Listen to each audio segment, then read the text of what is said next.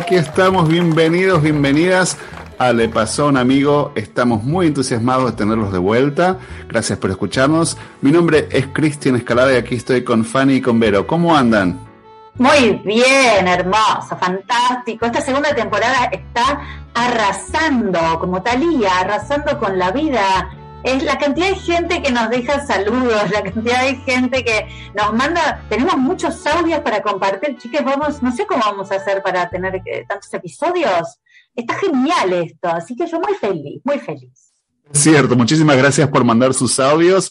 Acuérdense de que ustedes pueden dar su opinión y mandarnos sus preguntas y siempre lo que nos mandan le pasó a un amigo, así que no tienen que decir que le pasó realmente a ustedes, pero muchísimas gracias por estar ahí. ¿Qué tal, Vero? ¿Cómo estás? Bien, excelente también, así entusiasmada y con, con tanto entusiasmo como Fanny, pero con ganas de, de salir, festejar, bailar este, celebrar la vida y nada, tratando de anotarme en todo, todos, todos los eventos que hay en Portland, absolutamente todos los eventos posibles, este, eh, de, todo tipo, museos, teatros, recitales, ¿de qué hay? Un evento, yo me anoto, yo voy. ¿Y cuál es el próximo? Contanos, decinos. Y el próximo tenemos em, dos. Uno, TED, ¿Conocen las TED Talks? Sí. Tenemos TEDx PDX. Eh, y el mismo día, y tengo un conflicto porque tengo el mismo día dos, tengo TEDx PDX y tengo el mismo día el, el Portland Vampire Masquerade Ball. De laburar nunca, ¿no? Ni hablar. O sea, toda tu agenda veo que estás, se te superpone con otra actividad de boludeo, nunca de laburo. No, no, no, Ay, tenía una reunión, nada, no, eso no. No, pero eso, no cuenta, eso no cuenta. Eso de los TikToks es muy intelectual, eso es medio como, digamos, como que, ¿no? Ahora si se va a la fiesta de los vampiros, ahí ya es otra cosa, ¿te, vas a disfrazar de vampira? Sí, claro. Bueno, y ese es el conflicto que tengo, porque tenés los TED Talks que arrancan a la mañana, tengo que estar como a las 8 de la mañana en el evento, todo el día escuchando las charlas y los, hay performers y esto y lo otro, y después tengo que salir corriendo del centro, volver a mi casa, luquearme toda y volver a tiempo para llegar al, al que es en el Museo de Arte, en la otra punta. Eh, así que estoy con todo conflicto, porque prepararse para esos eventos lleva un ratito, te digo, luquearse, que el corset, que el no me acuerdo cómo se dice en español, el petticoat para que la pollera del vestido quede. Como el miriñaque, digamos. Eso, eso, eso, gracias, el miriñaque. Este, ya, ya el corset te lleva como por lo menos 20 minutos ponértelo porque hay que atarlo el corset. A ver, espera, este, espera, vamos, vamos a poner una pausa ahí porque me, me, mareo, yo vengo de Latinoamérica, hay, mucho, acá, lo, acá yo solo voy a bailar en ojota y como mandarina, esas son mis fiestas. Entonces, para la gente que nos está escuchando. Nada despreciable ir a bailar en ojotas requiere mucho nivel para no Por supuesto, para lo que salen las ojotas también. No, lo que digo es que lo que lo que quiero decir no es que es malo, sino que a nivel de preparación es muy pobre, o sea, me, me calzo nomás las ojotas y salgo. Vos lo que estás diciendo es que en tu ciudad se organiza una fiesta o un lugar donde se puede ir a bailar, ¿no? Y, y que tiene y que vos tenés que ir vestida de una forma que es la, temática o el tema macro de la fiesta. Eso es lo que decís. Por eso te, pones miriñaque. No te dejan entrar si no estás luqueado con la temática de la fiesta. Es un evento formal, baile de máscaras y temática de vampiros. Entonces, yo que vos me voy. estás con el look, no entras directamente. Yo que voy, vos me levanto a las 5 de la mañana, me pongo de vampiro y te vas con los TikToks así todo el día. Y, voy con el corset todo el día. Sí, sí. Sí hay que sufrir. La, la, la, moda, la moda es para sufrir. O sea, uno se, luce bien si uno sufre, si no, no luce bien. Si no, para eso uno se pone las ojotas, las chanclas. Ahora, qué ganas, ¿eh? Qué ganas de, de poner a la gente que va a pasar un rato al cohete en en costos, en saber que, por ejemplo, y yo que, ¿cómo? Supone que vos me invitas. Y yo me tengo que, ¿qué, ¿qué, tengo que ir a buscar? ¿En mi placar algo de vampiro? A lo sumo lo que habrá es un tampón No, pero la gente, la gente que se anota a ir a esta fiesta es porque eh, tiene en su interior un deseo de, de, vestirse así, de ir a una fiesta ah. así glamorosa, porque si no, no, no vas, no es un, no sé, un casamiento o un cumpleaños. Este es un evento anual que se hace, este, así como hay otros, hay otro en Los Ángeles que está basado en la película Laberinto, entonces todos van de hadas y duendes y... Este, Lamento decirte que no solo son esas fiestas donde uno va adrede a eso, hoy hay casamientos temáticos. A mí me invitaron hace dos meses a un casamiento que tenía temática Burning Man y yo no tenía la menor, eh, chicos, yo vivo en Ojotas comiendo mandarinas, yo no sabía qué era, tuve que googlear. Las ojotas comiendo mandarinas igual van para Burning Man. Pero no tenía ni idea, quiero digo, ¿dónde consigo todo esto? Digo, me, me eché, después dije, me echo arena encima para parecer que estoy en el desierto, no, me pongo una carpa, porque viste que hay que ser medio hip, no, no sabía qué hacer, la verdad no tenía idea. A mí me pone... A mí me ponen en problemas las fiestas temáticas. Debo decir acá, aunque me ponga con gente en contra, no me gusta. Para los que no saben, Burning Man es como una, una convención en el medio del desierto para el lado de Las Vegas, donde la gente va y construye una ciudad precaria, o sea, no es precaria, es temporaria. Eh, y va gente con mucha plata, entonces se ponen las mejores tiendas, las carpas y todo, y, y con luces y cosas. Y arman esta ciudad por una semana entera y ahí imagínense, toda la gente son medio hippies, este, y bueno, toda la semana de fiesta, medios y los mirás con un solo ojo, igual yo los rebanco. Me encantaría ir a un Burning Man, iría un día y me volvería al hotel con aire acondicionado, porque los medios del desierto no, sin duchas y baños no me una lata, pisen una lata. Chicos, les pido por favor, estamos grandes, tenemos un sueldo decente. Yo quiero saber, la gente que puso la, puso la temática Burning Man para su casamiento, ¿realmente conocía de qué se trataba? Porque yo creo que hay partes de Burning Man donde la ropa es opcional. O sea, podría haber aparecido cualquier cosa en el casamiento. Eso también, eso hay que tenerlo en cuenta cuando uno elige una temática. claro, es como si la temática de vampiros, si te aparece uno con unos colmillos así, todo como una falsa mancha de sangre, y bueno, podés decir, ah, no, la sangre me impresiona. Estás yendo a una fiesta de vampiros, lo mismo Burning Man, se te aparece con un, helado en la cabeza y nada más, por ejemplo. Y para Burning Man va. Claro, claro. Y, también, este, imagínense en todas las personas famosas que van a las fiestas, a los eventos, los eh, premios y acá, ellos tienen eh, tres o cuatro personas que una que con el pelo, el otro que, con el maquillaje, que le eligen la ropa y que, esto que lo otro. Eso es distinto. Y usan, usan toda ropa de canje de diseñadores que lo tienen listo. Acá en Birmingham vos tenés que salir a buscar.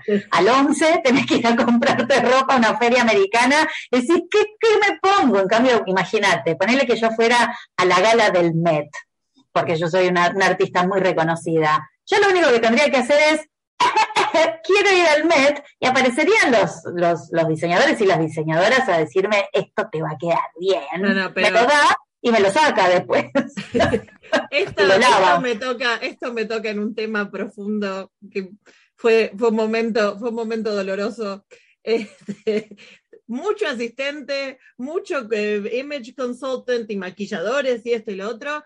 Y en el último Met Gala le pifiaron todos a la temática, pero le pifiaron lejos, lejos. ¿Cuál era? La temática era Gilded Glamour. Y, eso hace referencia a una glamour, Glamour, ¿cómo se dice? ¿Glamour qué? Gilded es, viene siendo como bañado en oro. O, dorado, no es exactamente dorado, pero algo así. Y hace referencia a una época en Nueva York eh, que, em, que era sobre fines del 1800, principios del 1900, entonces estamos hablando de eh, vestidos eh, sobre el final de la época victoriana. Eh, y que y para los hombres galeras, smoking, como todo así. Entonces, la temática hacía referencia a eso. Y la gente se puso cualquier cosa menos, excepto Billie Eilish, creo que estuvo muy bien, Este, el resto, cualquier cosa menos algo relacionado con la temática, era, o sea, se pusieron, algunos se, lo tomaron muy a pecho y se pusieron vestidos dorados directamente, decís, eh, no puede ser más literal la interpretación, pero ok, dale. Y después la gente agarró, se puso vestidos de no sé, de los, de los años 50, Kim Kardashian que se puso el vestido de Marilyn, bueno, ni, ni, ni hablemos, ni hablemos.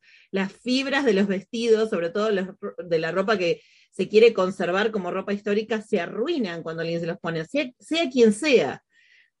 Entonces, eh, un vestido como el de Marilyn, que, que, es conservado por un museo, no sé cómo hizo para ponérselo. No, pero dicen que se lo puso por cuatro dieta. No, hizo dieta y se lo puso por cuatro minutos. Pero igual, ya el, el, solo hecho de, de, tocarlo con las manos es como tocar una obra de arte, se, se, se, se arruina por la, eh, los aceites naturales que tiene la piel. Entonces, ya ni hablemos del tema de, de, hacer una dieta extrema para poder entrar dentro de un vestido que no lo hicieron para vos y que no te tendrías que ni haber puesto. Ni hablemos de eso. Pero en cuanto a la temática, mucho asistente, mucho maquillador, mucho profesional, y la cuestión es que todo el mundo le pifió. Entonces digo que todo el, el, eh, universo Twitter, YouTube de em, historiadores de, de em, fashion, de moda, estaban todos indignados. Y, vos vas a tener que ir a buscar la capa original de Drácula para ir a la fiesta esa de los, vampiros. no, eso, si querés hacemos una reproducción, pero eso, los aceites esenciales de, mi piel, no queremos que se arruine la capa. Cristian tiene un punto como para, para cerrar este, este bloque lamentable, porque la verdad es que todo es una desgracia, pero queremos saber ahora qué te vas a poner para la fiesta de máscaras. Suponemos que tenés todo listo, todo armado. Eh, tenemos un par de opciones, sí. Suponemos que hay un, tengo en mi haber un par de corsets, algunas polleras estilo victorianas y capaz una pequeña colección de máscaras, así que este, hay, hay de dónde sacar un look. Lo que podemos hacer es para el próximo episodio es poner hasta fotos incluso de tu vestuario, pones en ti en las redes para que la gente vea a ver cuál fue el vestuario que usaron. ¿Qué tal? ¿Les gusta el challenge? Hacer, hacerme poner una foto de mi look de, la fiesta de máscaras va a ser más difícil que Kim Kardashian entrando en el vestido de Marilyn. No la vas a poner vos, la vamos a poner nosotros. Vamos a ir como paparazzis escondidos y te vamos a sacar una foto y la vamos a poner en nuestro Instagram. Un podcast. Dos temporadas. Tres conductores Ay, saben contar. ¿Son re vivos o qué? Bueno, mandales un mensaje o dos audios o tres saludos. Podés hacerlo por WhatsApp al más 1 503 289 3641 o por email le pasó a un amigo podcast arroba gmail.com. Hola chicos, ¿cómo andan? Bueno, hoy me comunico con ustedes para que me den su su opinión, a ver qué es lo que puedo hacer. Eh, el otro día salí con mi amiga, salimos a tomar una cerveza y, bueno, resulta que me cruzo a un ex mío que, bueno, que habíamos quedado lo más bien, quedamos como amigos, todo. Actualmente me encuentro eh, en pareja eh, y bueno, agarró y me dijo, bueno, si le podía pasar el celular y bueno, le dije que justo había cambiado de celular y que no, me acordaba el número, que bueno. Eh, y bueno, mi consulta es, ¿qué hago?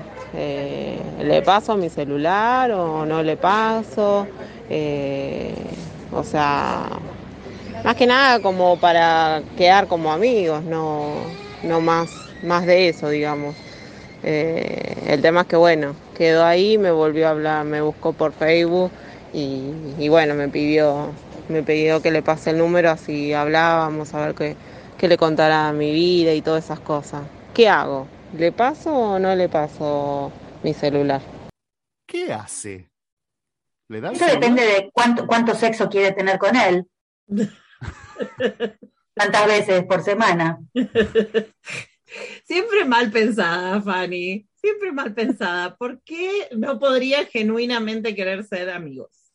Porque puede ser amigo por Facebook, puede ser amigo por Instagram, puede, pero pasarlo el celular es como que ya es otro nivel, como que, no sé, empezar a textearle, no sé, ¿por qué no le dice, eh, o da- por lo menos que le dé una excusa para, te quiero invitar para algo, no sé, eh, me pasas tu, tu número y bueno, tan- bueno, de cualquier cosa igualmente se puede bloquear, ¿no? O sea, si, si el tipo después se pone medio raro o se pasa de la línea, ella lo puede bloquear, pero bueno.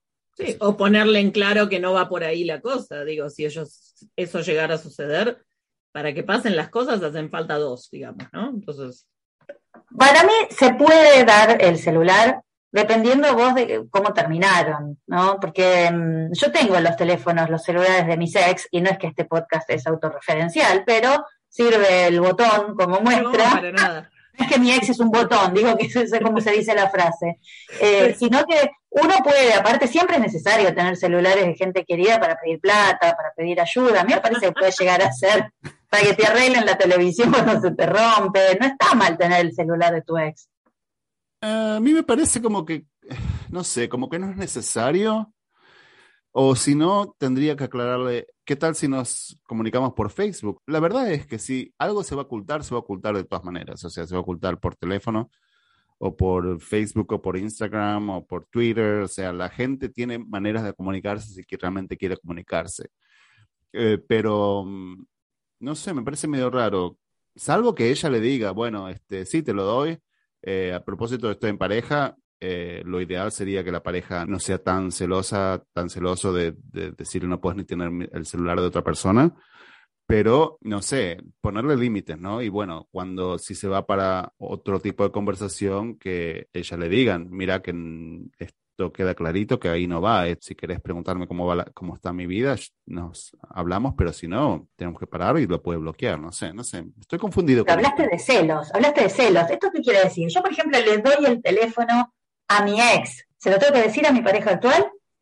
Mirá que le acabo de dar el teléfono a Juan Carlos, ¿eh? Sabelo, me va a llamar, sabelo, o no se dice. A mí me parece que si uno tiene una relación, si uno tiene una relación honesta y una comunicación buena con tu pareja actual, uno le dice, mira, mi ex me está tratando de llamar o, o quiere comunicarse o le di mi teléfono, puede ser que me textee, para prevenir cualquier tipo de cosa. Y bueno, por lo menos que tu pareja actual sepa y también como que te mantiene en, en check. Si, si necesitas que alguien te mantenga, que si necesitas confesar para que eso te mantenga en línea, en realidad no querés mantenerte en línea. Digo, No, no, que no que tengan, mantengan línea, sino que, por ejemplo, para que haya una amistad no tiene que haber ciertas palabras, no tiene que haber ciertas insinu- insinuaciones.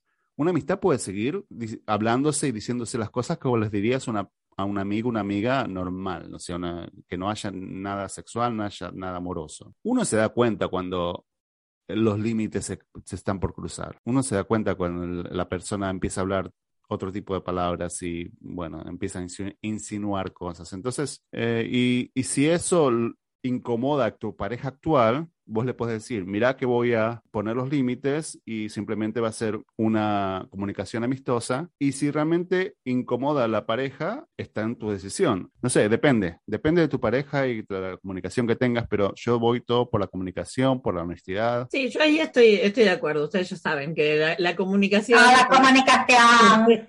es, es, no sé si es lo mío, pero es mi deseo para todos que comuniquen.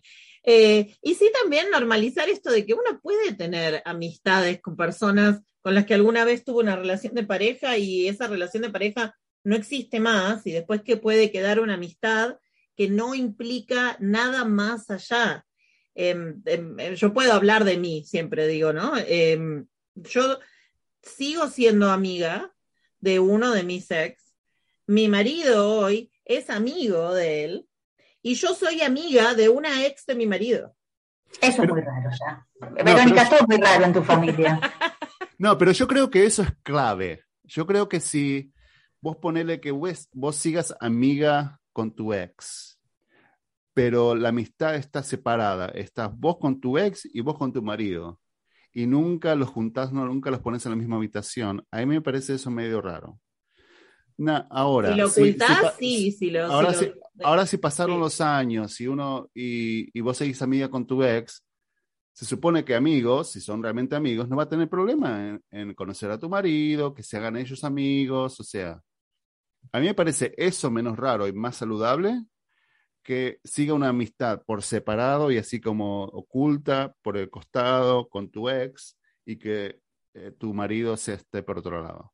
Totalmente. Y si quieren una más, yo que, no sé si lo mencioné alguna vez en este podcast, pero yo soy maquilladora, no me dedico a eso, pero maquillo a todas mis amigas cuando se casan, el que quiere maquillaje lo tiene. Y cuando mi ex, esta persona de la cual estamos hablando, se casó, yo maquillé a la novia. Sí, yo creo que lo mencionaste, sí, me acuerdo. Eso es, Eh, es, este. Entonces, es- es- mi, mi relación de pareja con esa persona fue hace más de 20 años. Digo, no hay, no hay nada, nada no- que, que podría llegar a más allá de un, como un afecto como de amigos, como de, de- de- familia, es como un, un primo, un, un- un hermano, no sé si hermano, pero sí, y, y ese es el afecto que queda, y del resto nada más, y es completamente claro, transparente, eh, y ya te digo, mi marido y él son amigos, y yo soy amiga de una ex también de, de mi marido, que yo la conocía antes de que ellos salieran y antes de que yo después salí con el que ahora es mi marido, es como que, ¿por qué las relaciones se tienen que romper solo porque cambian? Hay un espacio para que una relación cambie sin que se rompa, con algo clave que creo que dijo Cristian, que es sin ocultar, sin, o sea, con transparencia, porque si total no hay nada que ocultar, ¿cuál sería el problema, digamos? Entonces, si ella quiere tener, nuestra, nuestra amiga que nos llamó, quiere tener una relación de amistad con esa persona porque le parece una persona eh, que quiere tener en su vida, pero de otra forma en la cual estuvo esa persona antes en su vida, ¿por qué no? Se supone que toda relación amorosa empieza, comienza con una amistad, ¿no? Porque para que la persona te, te guste, tiene que compartir muchas cosas en común y, y eso es la amistad, la parte de amistad de una relación. Y si uno no quiere perder eso, este, está bueno no perderlo, pero, como ya dije, adaptarlo a la vida de uno ahora, ¿no? Si vas a- Nuestros oyentes no, no, no nos están viendo, pero yo tengo que decirles que la cara de Fanny en este momento, eh, ustedes dos son unos ilusos que viven en un mundo de fantasía. Yo no les puedo explicar. Fanny, contanos qué te está pasando por la mente en este momento. Ca- Cambiémosle el nombre al podcast y pongamos, le pasó a un coach, porque la verdad es que esto parece una, una, una cosa de coaching de las relaciones. No, no, no puedo creer, no lo puedo creer. Yo quiero saber por qué este muchacho, este ex, aparece. Porque se supone que si es un ex, hace un tiempo que no tenían nada, ni el celular ni nada, para mí busca algo, quiere algo. Estaba Digo, caminando por la calle Yo lo conozco, no da puntada a Cirilo ese muchacho. Yo lo conozco. Entonces, Estaba caminando por la calle. Así apareció y le dijo, hola. No sabemos qué pasó, que la empezó a buscar en Facebook, ahora le pide el teléfono, se lo encontró, o sea, eh, ya está, uno dice, ay, hola, ¿cómo andás? Cuando uno se encuentra, yo cuando estoy en el mismo lugar que, que ex, yo lo primero que hago es huir, básicamente. Por las dudas, porque siempre estoy con algo raro. Entonces, yo prefiero que no haya testigos de nada. Para mí, este muchacho, no sé, algo quiere que y puede no ser amoroso. Bueno, en, muchacho en el peor de los casos, bueno, por ahí le quiere pedir plata, como decimos. Claro, siempre quieren pedir plata. Pero suponete, en el peor de los casos, que el, el ex está tratando de volver, está tratando de generar algo. Es muy simple, ella dice, no, mira, en este momento no, porque estoy con otra persona. Y listo.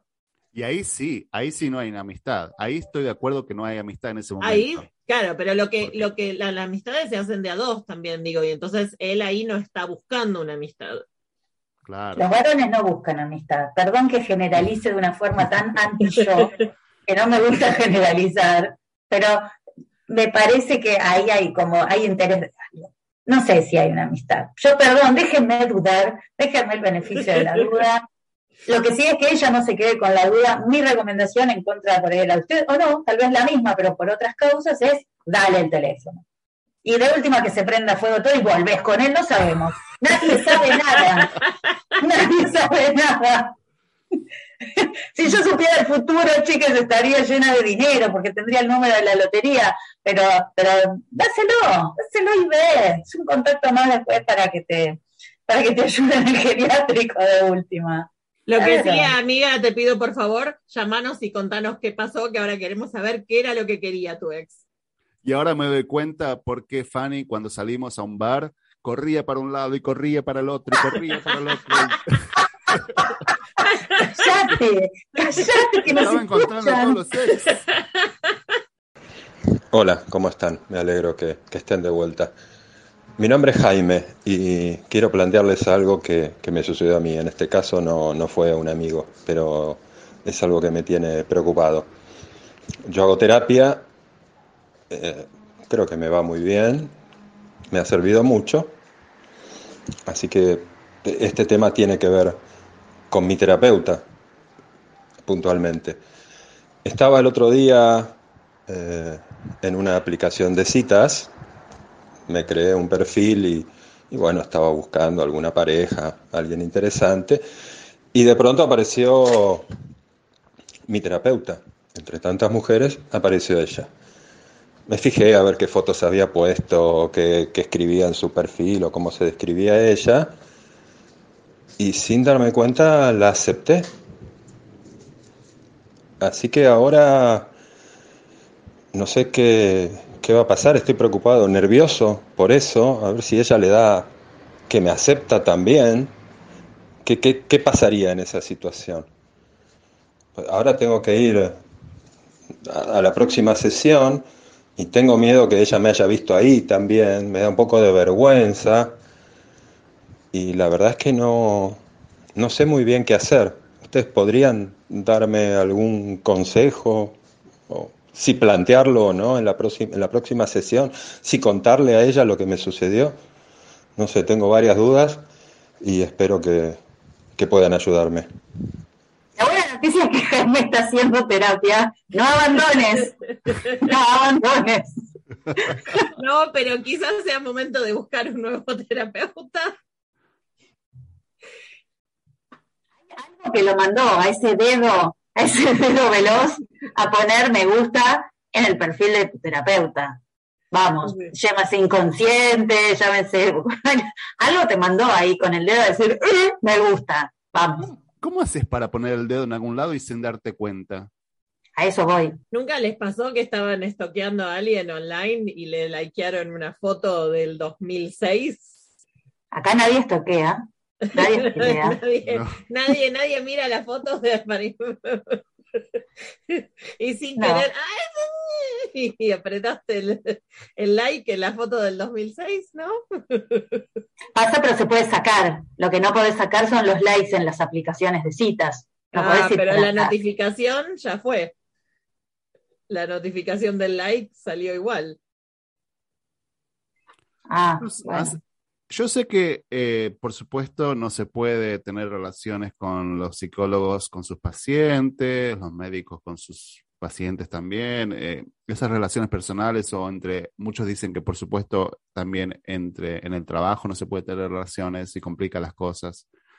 La razón eh, por las cuales los psicólogos no pueden tener pacientes, porque relaciones es porque conocen todos los secretos y la, la, las debilidades, digamos, de la otra persona y pueden usarlas para su conveniencia.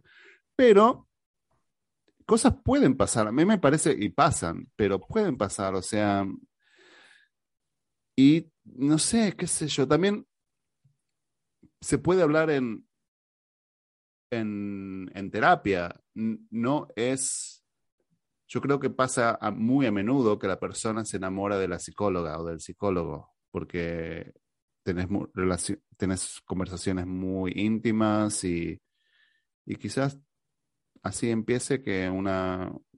Eh, hasta tiene un, un, un, nombre ese síndrome, ¿no? Es un síndrome, sí, que tiene un nombre. Esa, esa, es la solución para darle a nuestro oyente, que es que él se escude diciendo, eh, tengo el síndrome. No me di cuenta y me agarró el síndrome. Me agarró el síndrome. Yo venía caminando y me agarró el síndrome hay, hay, como varios niveles de situaciones acá. El primero es eh, que le da, dice, ah, no, porque le da vergüenza, le da vergüenza que está en la app o que sin querer likeó la foto. Punto uno. Punto dos. Eh, el sin querer le di like a la foto. Entonces, eh, lo que le da cosa es como confesarle que no, fue sin querer, tipo, sorry, en realidad no quería darle like y no, no me interesas en realidad, pero, pero sin querer apreté. O que no se entere la psicóloga que sí le interesa. Punto dos. Punto tres, si ella contesta, porque nuestro amigo también nos plantea eso, ¿qué pasa si la psicóloga contesta? Ahí hay un... Em, Em, un breach de ética por parte de la psicóloga, que en realidad no debería contestar. Pero ¿y si contesta, qué hacemos? Ahí creo que hay, varios niveles de Entonces, la solución de Fanny. Pero ahí nuevo, nuevo terapeuta, porque... Con lo que cuesta hacer un match en estos días, si tu terapeuta te dio me gusta y vos le habías dado me gusta, aunque sea por error, dale a la terapeuta y después te buscas otra psicóloga. psicóloga. ya no pone a hablar. ¿No será la misma psicóloga? ¿Se acuerdan que hace unos llamados, unos audios antes que andaba con el, con el novio de la mano la paciente la vio? Para mí es la misma. Por eso tiene tantos pacientes, claro. No sé. No sé, yo creo que, yo creo que lo que a él le preocupa también y que es muy Verónica Style es seguir a la próxima sesión y hablarlo. ¿Cómo vas a ir a hablar de eso? O sea, porque uno no habla por las dudas. Uno habla o no habla, pero por las dudas no. O sea, él va a llegar y decir, hola, ¿cómo estás? ¿Qué tal? Bienvenida a la sesión de hoy, jueves, nos sentamos, bueno, ¿cómo estuviste esta semana? Ya di like, así que espero que no me des vos like, porque si no vamos a machear y uy, va a ser un gran lío. Acá están tus 300 dólares. La solución es cancelo la sesión, llamo a la obra social y pido que me asignen a otra persona. O usa la táctica de nuestro podcast y le dice, ¿saben qué? Le pasó un amigo. Si querés opinar sobre alguno de los mensajes que escuchaste o si hablamos de tu situación y querés contarnos qué pasó, entonces envíanos un audio por WhatsApp al más 1 503 289 3641 o a nuestro email le pasó a un amigo podcast gmail.com. Y muchísimas gracias por escucharnos. Aquí estamos muy contentos de que nos escuches en todos los episodios, que le digas a tus amigos que estamos acá y que nos encuentres también en nuestras plataformas sociales. Estamos en Instagram en Le Pasó a un Amigo Podcast en Twitter, arroba le pasó a un guion bajo amigo y Facebook le pasó a un amigo podcast. Y nuestra página le pasó un amigo podcast.com donde encontrás los links a todas las plataformas donde podés escuchar tus podcasts favoritos, especialmente este. Y acuérdense que todo lo que hablamos en este podcast le pasó a un amigo. Chao. Chao. Sigmund and Prosper.